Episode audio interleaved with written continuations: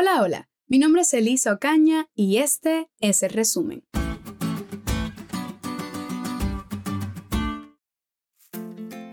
Como sabemos bien, somos salvos por gracia, justificados por la fe, pero también juzgados por nuestras obras, como se nos presenta en el capítulo 25 de Mateo. El Hijo del Hombre, cuando venga, se sentará en su trono y nos dividirá todos en dos grupos, las ovejas y los cabritos, los de la derecha y los de la izquierda, o sea, los que hicieron el bien y los que no.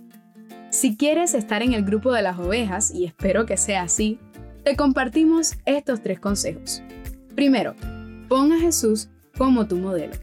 Debiéramos estudiar e imitar al modelo para que el Espíritu que mora en Cristo pueda morar en nosotros. El Salvador no fue encontrado entre los exaltados y los honorables del mundo. No pasó su tiempo entre aquellos que buscaban lo fácil y el placer. Anduvo haciendo bien. Su obra consistió en ayudar a aquellos que necesitaban ayuda, en salvar a los perdidos y a los que perecían, en elevar a los caídos, en romper el yugo de la opresión de aquellos que estaban en esclavitud, en sanar a los afligidos, en hablar palabras de simpatía y consuelo a los que sufrían y estaban angustiados.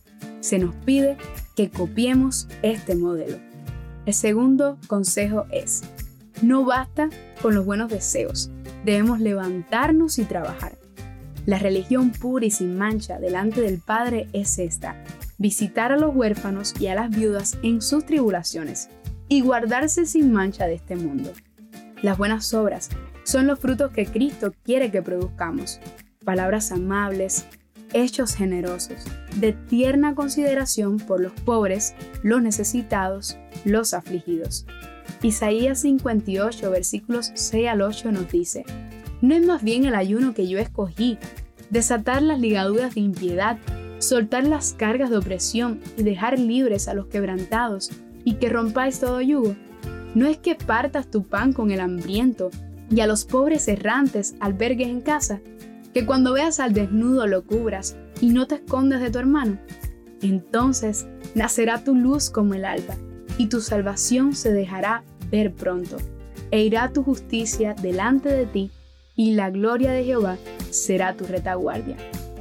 El consejo número 3 es, recuerda, todo acto misericordioso realizado en favor de los necesitados y los que sufren es considerado como si se lo hubiera hecho a Jesús. Mateo 25:40 nos confirma esto.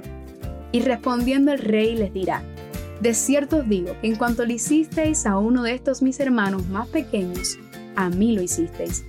Cristo murió por todos, porque nos ama a todos. ¿Cómo debería esta verdad afectar la forma en que tratamos a los demás? Hagamos el bien, y en aquel día glorioso escucharemos la voz de nuestro Salvador decir, Vengan benditos de mi Padre, hereden el reino preparado para ustedes desde la fundación del mundo.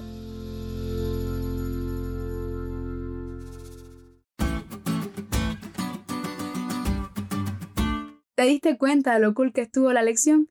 No olvides de estudiarla y compartir este podcast con todos tus amigos.